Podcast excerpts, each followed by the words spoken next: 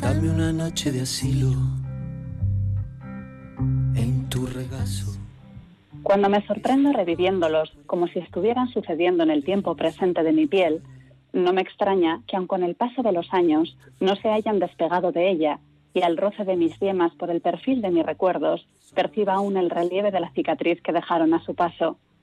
La de aquellos perdigonazos de excitación, la de aquellas miradas de incontrolada emoción, la de aquella respiración congelada al aproximarse los cuerpos, al enredarse los dedos, al rozarse las lenguas y morderse los labios, la de aquel desvanecer de plenitud al recoger los restos que dejaba la estela de su olor al pasar,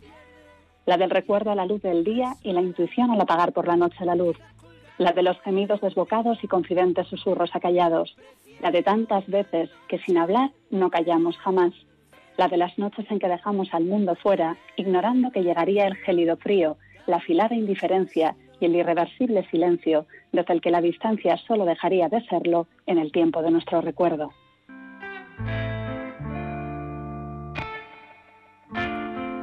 Dame una noche de asilo, dame un remanso. Ana y Julio llevan callados mucho tiempo, refugiados en la cómplice, cómoda pero traicionera rutina, esa hilvanada no de forma inmediata, sino planificada con intención de evitar la acción, la confrontación, el sostener la mirada, el enfrentar la fuga de lo que fue y quizás siga siendo, pero que nadie tiene intención de buscar.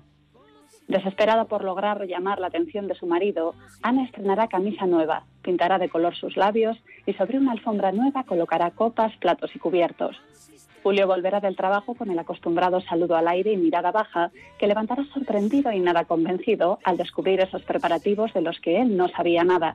Y es que Ana ha invitado a los vecinos de arriba a cenar, y Julio, presa de la incomodidad ante lo inesperado, amenazará a esta con contar eso que ella sabe a los vecinos.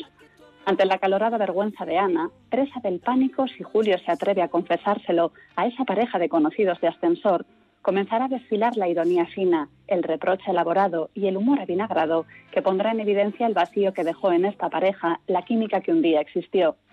Pero es demasiado tarde, porque el timbre suena y los vecinos se encuentran al otro lado de la puerta. Por mucho que Ana trate de controlar a Julio, éste lo tendrá claro. Si su mujer les ha invitado sin avisarle, él lo hará. Por fin, tantas noches de insomnio, temblores y boicoteado descanso habrán llegado a su final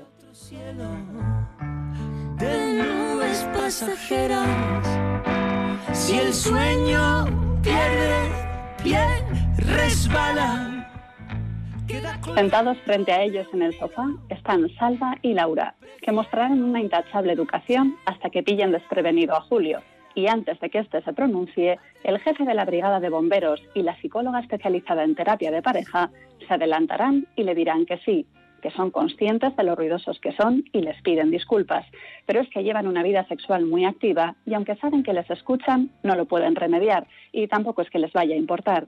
De hecho, la razón por la que aceptaron la invitación de Ana no fue otra sino la de invitarles a formar parte de una de sus orgías.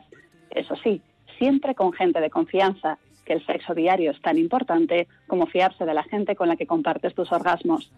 Ante la incredulidad ofendida de Julio y la curiosidad necesitada de Ana, que se pasea desnuda por el pasillo tras la ducha, sabedora de que su vecino Salva la observa, sintiéndose al menos deseada por alguien, la pasión abandonada de esta pareja tan acostumbrada a sí misma se pondrá en evidencia, saltando por los aires años de desplantes, abandonos, dejadez y osadía por creer que de ningunear y maltratar al amor se puede salir indemne y sin heridas que quizá no se puedan nunca cerrar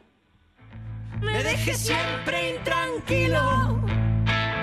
Prefiero lamer después mis heridas a que tu amor pierda filo. Que no hay mejor efecto especial que el de la interpretación y la dirección es una verdad irrefutable que volvemos a recordar cuando nos sentamos en la butaca frente a buenas películas, como lo es en este caso la divertidísima, inteligente, precisa y de nuevo divertidísima comedia del barcelonés Cesc Gai sentimental. Javier Cámara, Belén Cuesta, Alberto San Juan y la argentina Griselda Siciliani bordan y abordan estos 82 minutos con una gracia soberbia y maestría en los que nos sitúan directamente al borde del precipicio. es en el que recordar que el amor no debe perder su filo para seguir haciendo que cada día y cada noche valgan al menos por dos.